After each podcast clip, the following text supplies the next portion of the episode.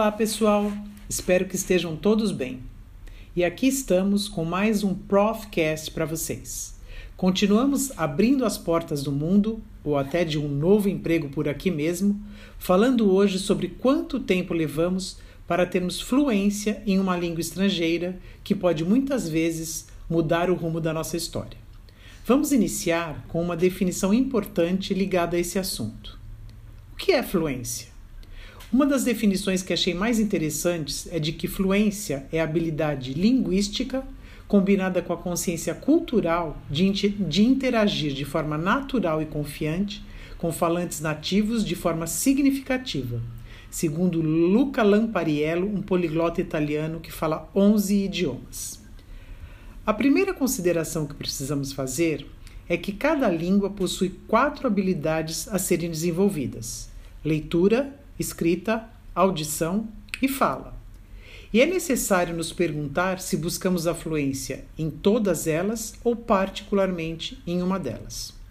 Como, por exemplo, a comunicação através da fala. Eu só quero aprender a conversar em inglês para reuniões de negócios. Portanto, tudo começa quando traçamos o nosso objetivo. Um outro aspecto a se considerar seria a distância entre a nossa língua nativa e aquela que desejamos nos tornar fluentes. É importante entendermos que todas as línguas são complexas e possuem características linguísticas, linguísticas gramaticais e culturais muito diferentes. Porém, isso não significa que devemos classificá-las como muito difíceis ou até impossíveis de aprender, como costumamos fazer. Apenas precisamos entender que se trata de algo que não temos um contato direto e constante, com peculiaridades que precisaremos nos organizar e nos disciplinar para estudar e entender. Há tantas outras coisas que também consideramos complexas, como aviões, o corpo humano, um átomo, só para citar alguns, isso não impediu que alguém se especializasse nessas áreas. Esse raciocínio encurta essa distância, nos mostrando que pode ser complexo, mas perfeitamente possível de ser realizado. Um outro fator seria que uma língua também possui três principais componentes, que são vocabulário, fonética e sintaxe. Vocabulário é a coleção de palavras que compõem uma língua.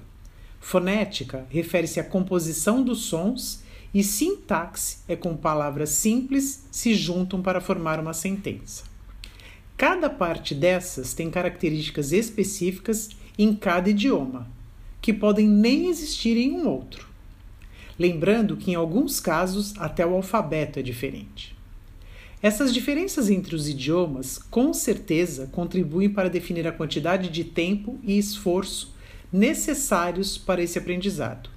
E, obviamente, quanto maior a distância entre eles, maior será o tempo para se alcançar a fluência. Podemos, por exemplo, comparar aqui um italiano aprendendo espanhol e um italiano aprendendo japonês. Fica claro que as similaridades entre espanhol e italiano contribuirão para encurtar o tempo de aprendizado. Da mesma forma, o passado também é importante nessa equação. Nossas experiências anteriores, tanto de vida como de aprendizagem, pode fazer uma grande diferença. Por exemplo, se você é americano e aprendeu a falar espanhol e francês, com certeza será mais fácil aprender português se comparado a um outro americano que nunca teve interesse ou contato com algum desses idiomas.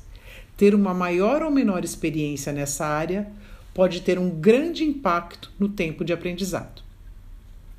Outro fator determinante nesse caso, que vale um destaque importante, é a nossa mentalidade e atitude diante do desafio. A identificação que acabamos adquirindo por um método ou outro é decisiva nesse momento de escolha, porque cada um de nós aprende de uma forma diferente. Outra coisa é a atitude de arriscar e se jogar sem medo de errar. A maioria das pessoas diz que entende o idioma, mas na hora de falar trava, por puro receio de passar vergonha ou ser corrigido. Que fique bem claro aqui que todos, sem exceção e em qualquer idioma, iremos em algum momento errar, confundir ou dar uma bola fora. Precisamos entender que isso é parte do processo, perfeitamente normal e natural, e que quanto mais cedo arriscarmos, maiores as nossas chances de economizar tempo. E por último, um aspecto tão importante quanto os anteriores seria a nossa rotina, o quanto nos expomos a esse novo idioma. Caso você tenha a oportunidade de viver num país estrangeiro, convivendo com falantes nativos, ótimo! Mas provavelmente isso não seja realidade para a maioria das pessoas. Portanto, o que temos para hoje? Atualmente, nossa maior ou menor exposição ao novo idioma depende apenas de alguns cliques no mouse para termos acesso a todos os recursos que o mundo globalizado nos oferece, como já comentei antes, como escolas e websites sérios, mais a possibilidade de conversarmos com nativos ao redor do mundo, assistirmos a filmes, ouvirmos músicas e aprendermos sobre a cultura daquele país no conforto do nosso sofá. Concluindo, o tempo irá depender de cada caso específico, pois há um leque enorme de fatores objetivos e subjetivos que irão determinar a longevidade e o processo de aprendizagem. Porém, uma coisa é certa: cabe a cada um de nós fazer com que cedo ou tarde encontremos o caminho até a nova língua, usando-a ao máximo no nosso dia a dia. Bem, por hoje é só. Gostaria de agradecer a todos e desejar que a aquisição de uma nova língua seja, quem sabe, a cereja do bolo que abrirá muitas portas do mundo para você.